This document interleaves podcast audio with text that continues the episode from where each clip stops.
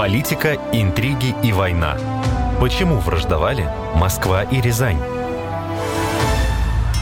8 сентября 1380 года произошло сражение, которое некоторые историки считают главным событием XIV века и поворотным моментом нашей истории – Куликовская битва. Именно тогда окончательно рухнул миф о непобедимости ордынцев, а разрозненные княжества Руси взяли курс на объединение.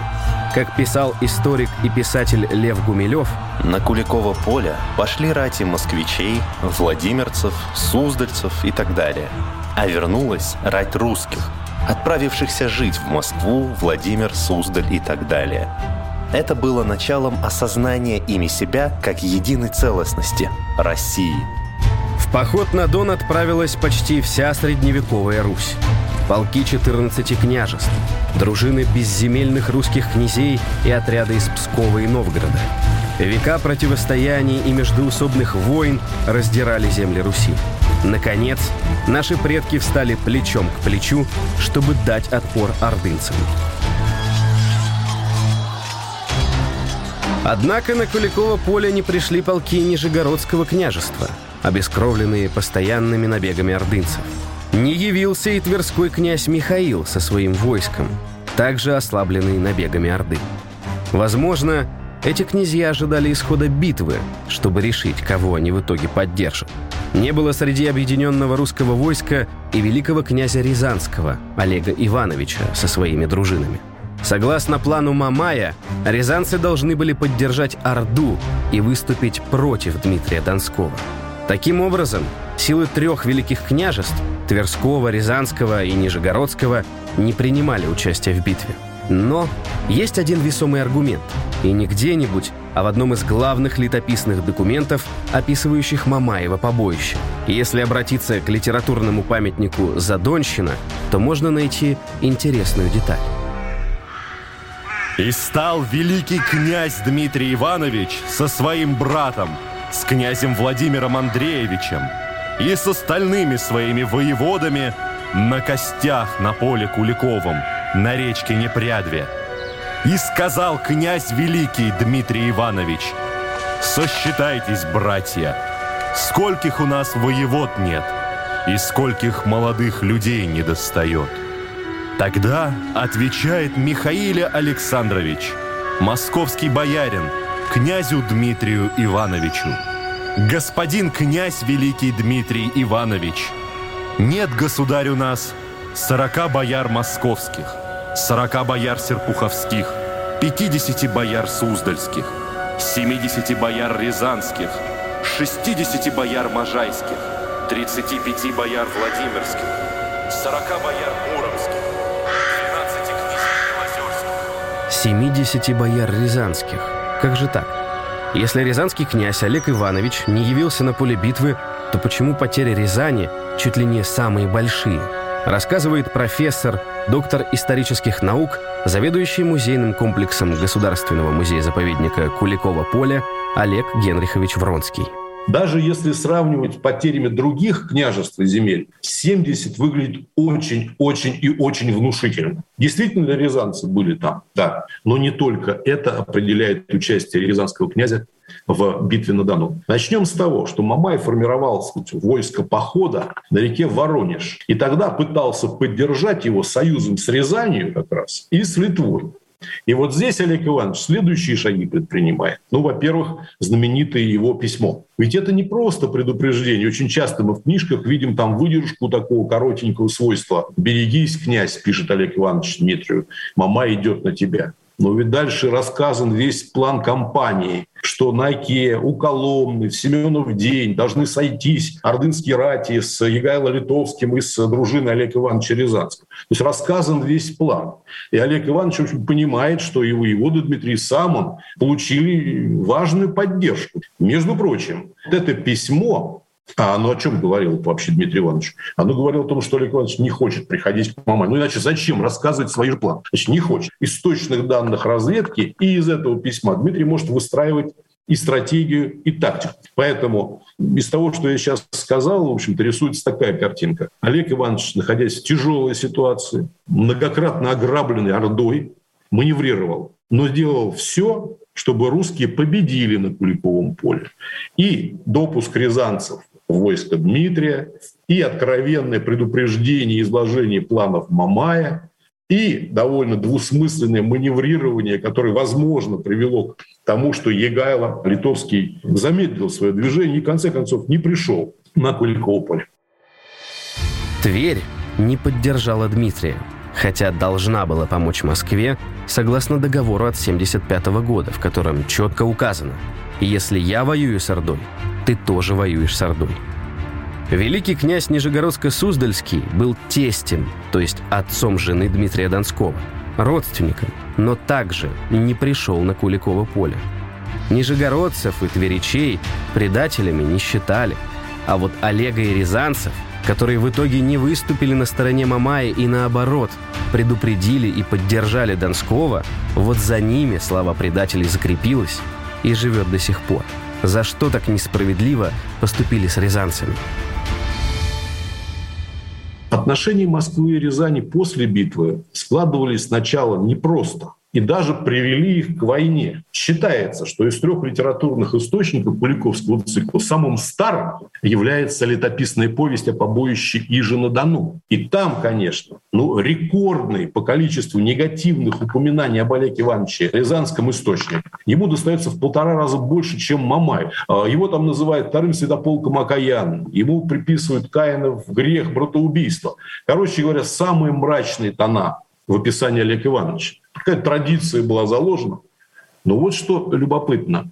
Но ведь жанр этого сочинения не только летопись, это политический памфлет. И часть историков считает, что вот как раз когда нормализация произошла московско-рязанских отношений, прекратили в таком духе, когда поженили они детей, Олег Иванович и Дмитрий Иванович, вот тогда в таком духе уже о Рязани не писали, заключили вечный мир. И то есть э, протограф, первоначальный этот вот вариант летописной повести побоище Ежин Дано, он как раз очень ранний. То есть вот по свежим следам пока еще отношения были скверны. И отношения были скверны не без причин. Представьте, обессиленные войска возвращаются после битвы домой. Шли разрозненно, так как их княжества находились в разных местах, и не всем было по пути друг с другом. И на одну из таких групп напали рязанцы – Основания верить этому есть. Москва заключила с Рязанью договор, в котором было указано. А именно, что напали рязанцы на обозы, возвращающиеся с Куликового поля войска, захватили в плен обозников. И вот Олег Иванович должен по этому договору, так сказать, вернуть из плена обозников и вернуть награбленную добычу. Все это верно. Меня всегда интересовал контекст этого договора. А вот как там выглядит Олег Иванович ну, Как изменник, которого ставят на колени, потому что, ну, честно говоря, договор в пользу Москвы, конечно. Вот. Или все-таки, или все-таки там нет такого вообще отношения к нему э, надменного, отношения князя Дмитрия Ивановича, который навязывает свою волю. Все это очень тактично, очень сбалансировано, я бы сказал. То есть сразу по свежим следам Куликовской битвы вот эта версия Олег Иванович изменник, Олег Иванович предатель не возникала. Тогда какие у московского и рязанского княжеств были причины враждовать? И когда началась эта вражда? Век Куликовской битвы, он начался с события, которое прям вот обозначило московско-рязанское будущее противостояние. В 1301 году прадед Дмитрия Донского, основатель московской династии Даниил Александрович Московский, он захватил город Коломну, который тогда была Рязанской. И вот этот город, который стоит на слиянии Москва-реки и Оки, стал потом камнем преткновений на долгие-долгие десятилетия между Москвой и Рязанью. Был у них и второй камень преткновения, это город Лопасня. Он тоже стоит на слиянии рек Аки и Лопасни. Вот и называется, в старину назывался летописях место Лопастна. Вот. И вот это второй территориальный спор между Москвой и Рязанью. Конечно, противостояние Москвы и Рязани имеет такой персонифицированный характер. И персонифицируется оно именами Олега Ивановича Рязанского и Дмитрия Ивановича Московского, будущего Дмитрия Донского. В состав Великого Рязанского княжества входило Пронское княжество. И пронские князья боролись с Олегом Ивановичем за великокняжеский престол. Еще одно отличие серьезное в пользу Москвы – это то, что в Москве не было внутриполитического кризиса и противостояния. Вот иногда говорят, и правильно говорят, что в большинстве великих княжеств русских той поры были противоборствующие пары князей ну, знаю, князья Кашинские, Тверские, Великом княжестве Тверском, Суздальские, Градецкие, Нижегородско-Суздальском княжестве. А вот в Рязанском, например, это были князья Пронские, которые одно время даже свою монету печатали, вот э, самостоятельно достаточно проводили в отдельные периоды свою внешнюю политику, выбирали врагов и друзей. Здесь в этом отношении Олег Иванович, конечно, серьезно не повезло с тем, что в его-то Великом княжестве противостояние с пронскими князьями было очень и очень серьезным. За 10 лет до Куликовской битвы в декабре 1370 года литовские войска князя Альгерда осадили Москву. Это событие называют Второй Литовщиной или Вторым Литовским походом. Тогда на помощь Москве пришли пронские князья. И есть мнение, что они отправились Донскому на выручку без разрешения своего великого князя Олега Рязанского. То есть по своей воле. Зачем? Они помогли бы московскому князю, а тот, в свою очередь, помог бы им занять Рязанский престол, сместив Олега. Но доказательств такого мотива пронских князей нет.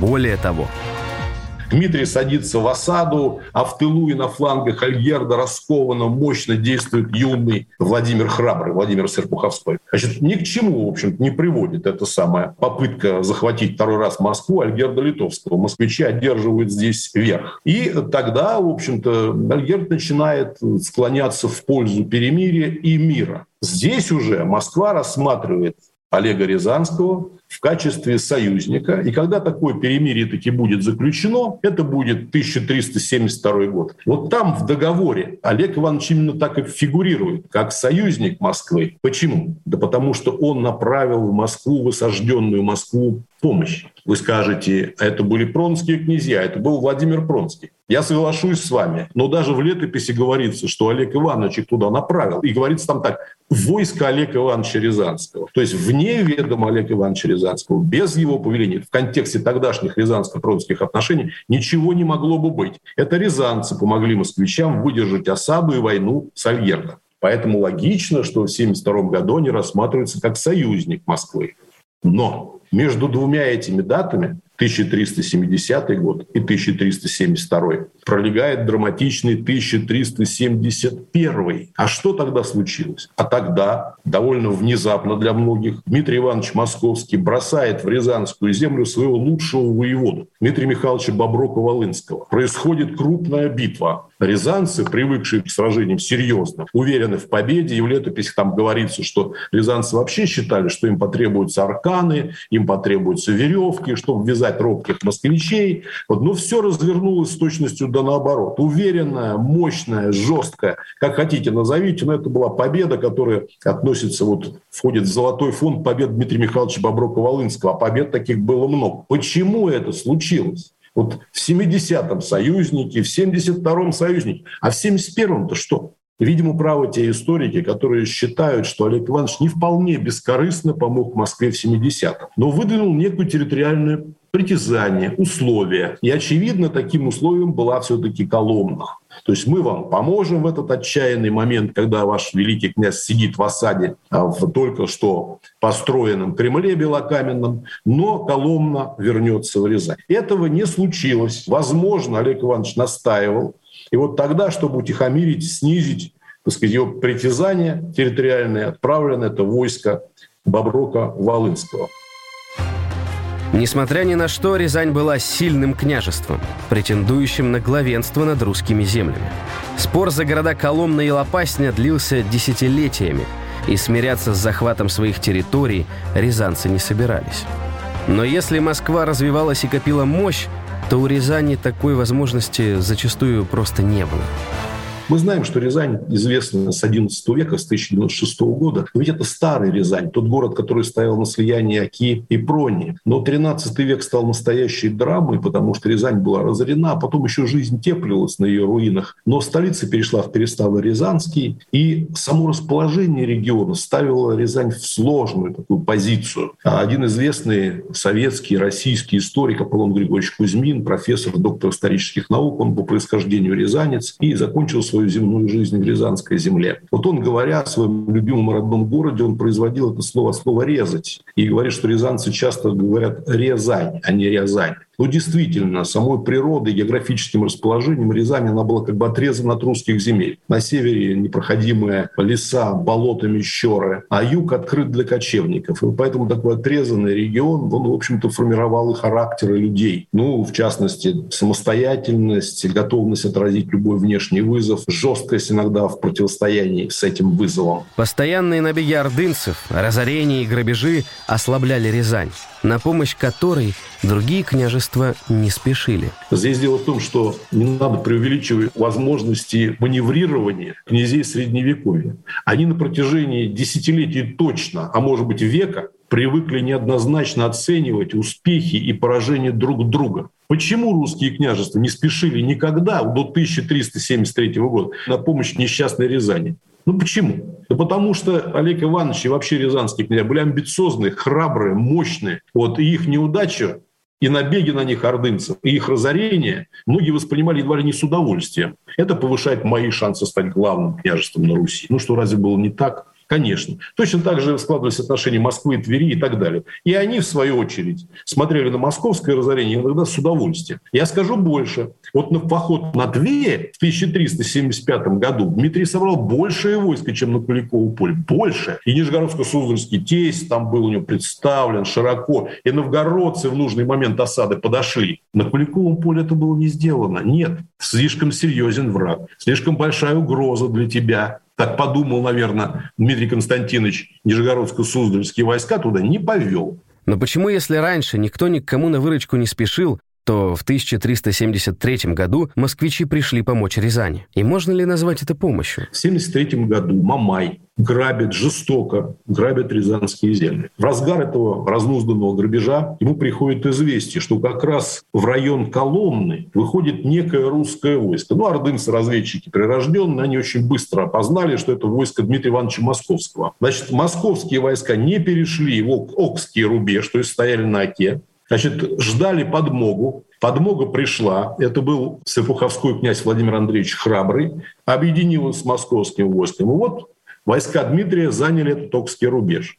Некоторые историки говорят, не успели помочь Рязани. Другие говорят, не захотели помочь Рязани, оставались вот такой преградой. Но факт остается фактом. Они привели к тому, это появление этих двух дружин на Оке, что Мамайт очень быстро свернул с рязанских земель и вообще их покинул. А он пришел грабить, а даже гипотетическая война с сильным противником была не в его планах. И поэтому он на следующий год так начал будировать вопрос от большой Дании. Он как будто проверял, а что это было вообще в 73-м? Это был случай вот, или это тенденция, как сейчас сказали бы, тренд. И, конечно, это была тенденция, потому что Дмитрий и Владимир и подчиненные союзным князья оказались в 1974 году готовы на создание военно-политического союза, на размире, то есть ссору с Ордой и Мамая. Русские княжества все еще враждовали между собой. Но ордынцам и лично Мамаю дали четкий ответ. Русские больше не намерены терпеть иго и готовы дать отпор.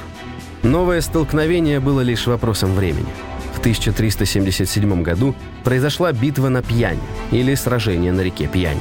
Ордынцы под руководством хана Арабшаха застигли врасплох и наголову разбили объединенное войско Нижегородско-Суздальского и Московского княжеств.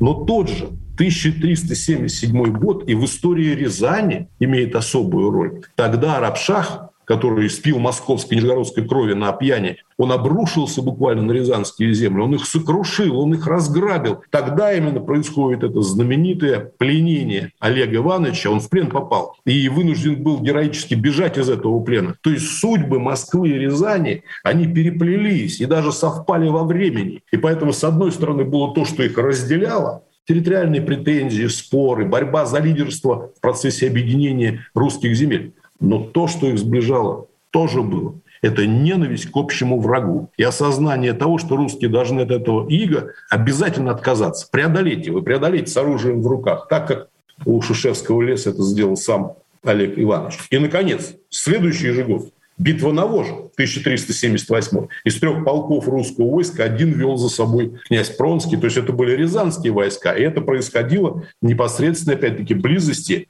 от Переславля Рязанского. То есть боевая дружба рязанцев и московцев, объединенного войска, вот, оно прослеживается на протяжении многих лет. Поэтому все это нас потихоньку подвело к рубежному войне с Ордой 1380 году, который, конечно, нам памятен прежде всего по битве на Дону, по Мамаеву побоищу, по Куликовской битве.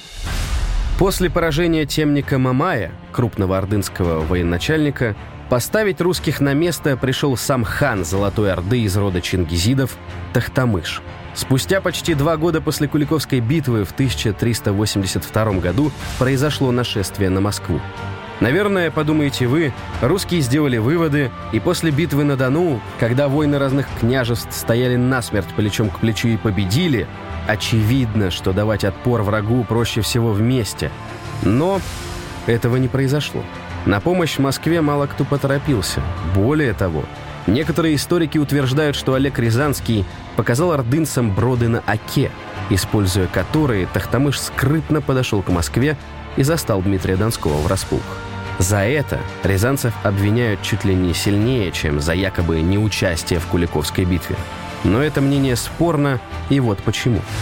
Это воспринимается всерьез, это из исследования в исследование, особенно в советский период, из учебника в учебник. Все это переходит. Но это же не выдерживает критики. А Лаврентьев совершенно прав, когда говорит, ну как мы можем предположить, что ордынцы, не только совершавшие набеги на наши земли, но дипломатические поездки и так далее, они долгие-долгие годы лично сами собирали дань, до Ивана Даниловича Калиты. Они не знали всех бродов и переправ. Ну, конечно, знали. Тем более, что, скорее всего, Тахтамыш переправился на Сенькином броде. Да это тот самый брод, по которому переправлялся Дмитрий Иванович Московский, когда шел на Мамай. Это в районе слияния Лопасни и Оки. Вот уж действительно тайна за семью печатями, которую потребовалось Олег Ивановичу рассказать. Я думаю, что если он это сделал, наш противник потому что сильно бы хохотал. Вот открыл секрет Полишинеля. Все знали. Значит, это я как обвинение снимаю. Мой аргумент вот близок к 100% точности. Второй момент. Ну хорошо, вот пришел Тахтамыш. Да, это странный был набег.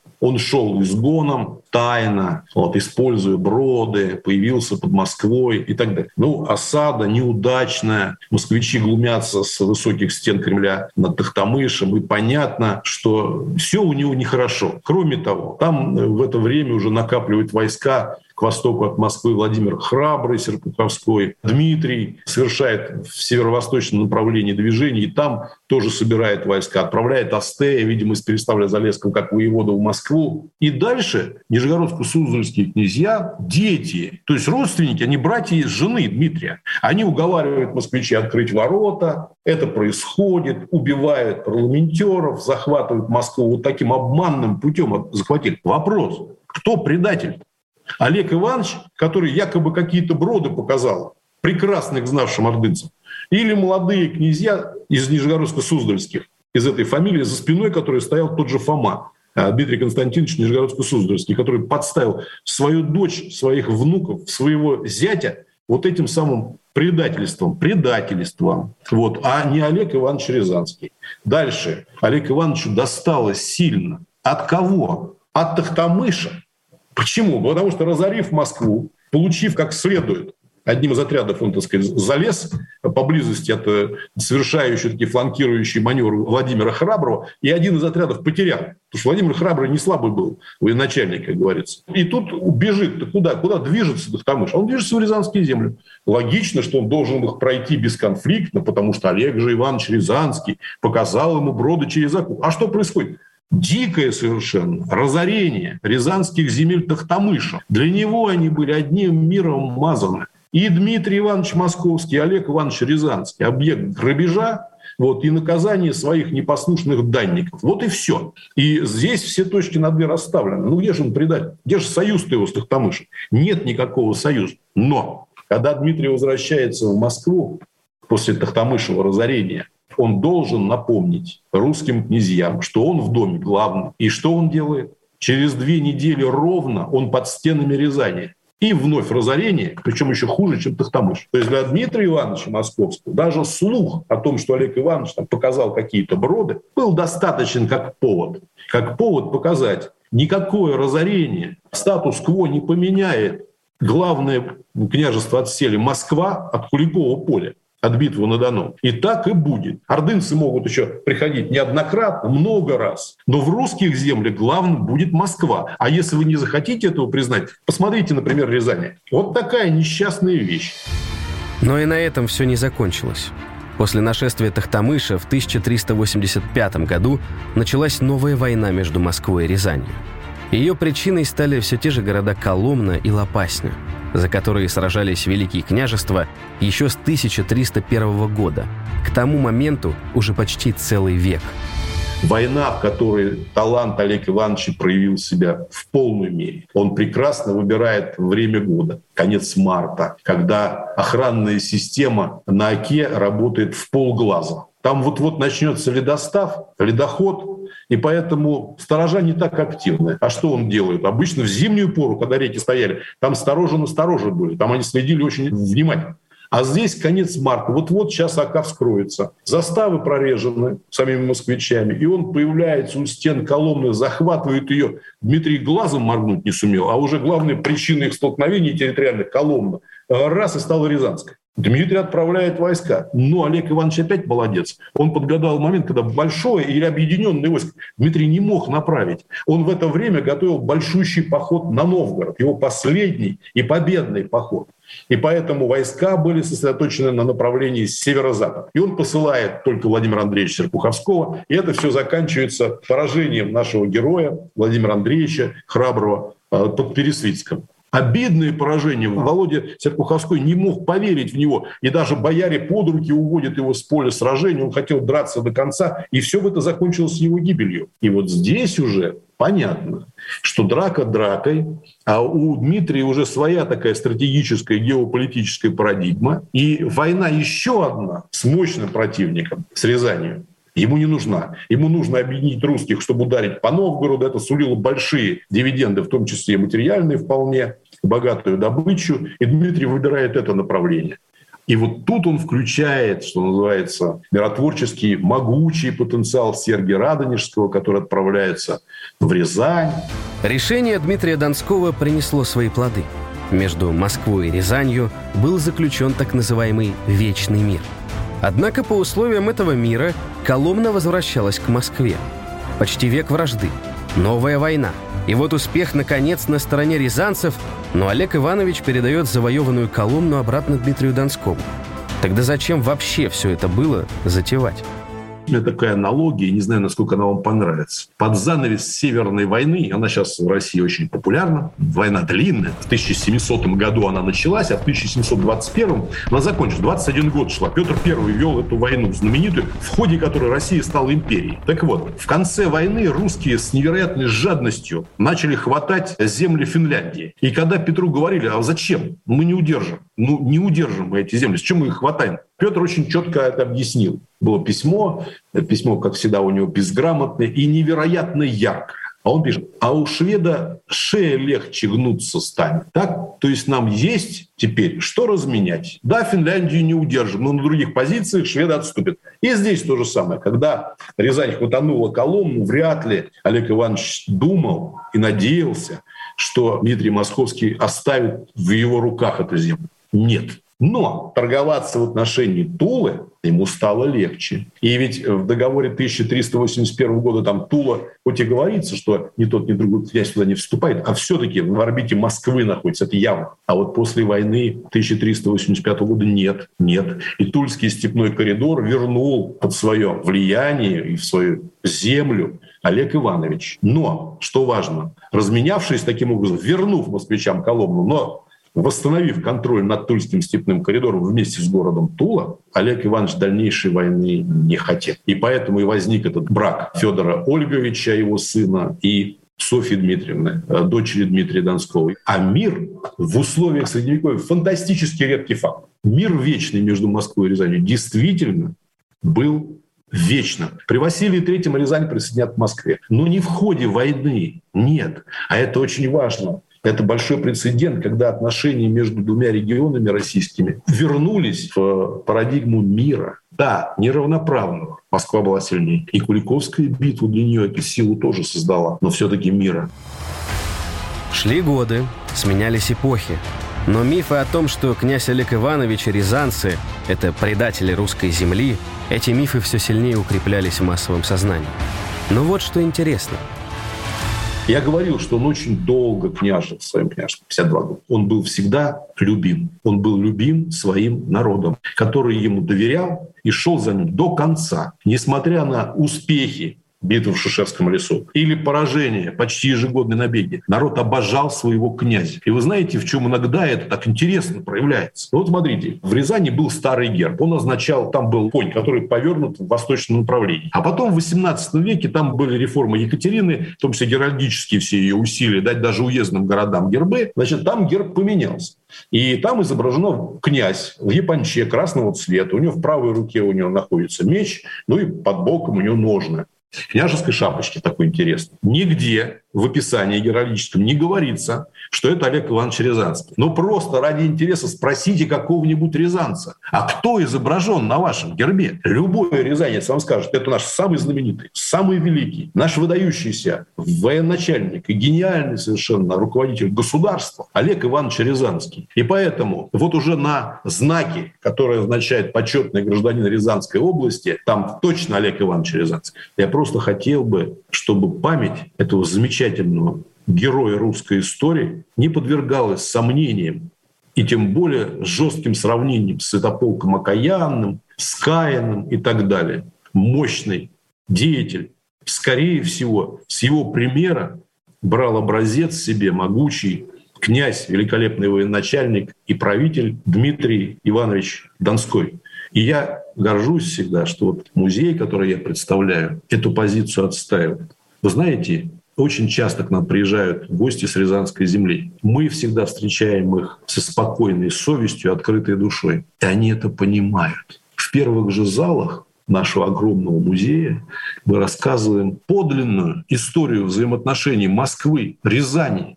Может быть, в наших голосах есть даже слеза о судьбе этого великолепного русского региона, подарившего нам таких потрясающих людей, героев самых ключевых сражений, в том числе и Куликовской битвы. Вот. И поэтому так искренние слова их благодарности за то, что здесь их земляка помнят и любят. Политика, интриги и война. Почему враждовали Москва и Рязань? Подкаст подготовлен совместно с Государственным музеем-заповедником Куликово поле.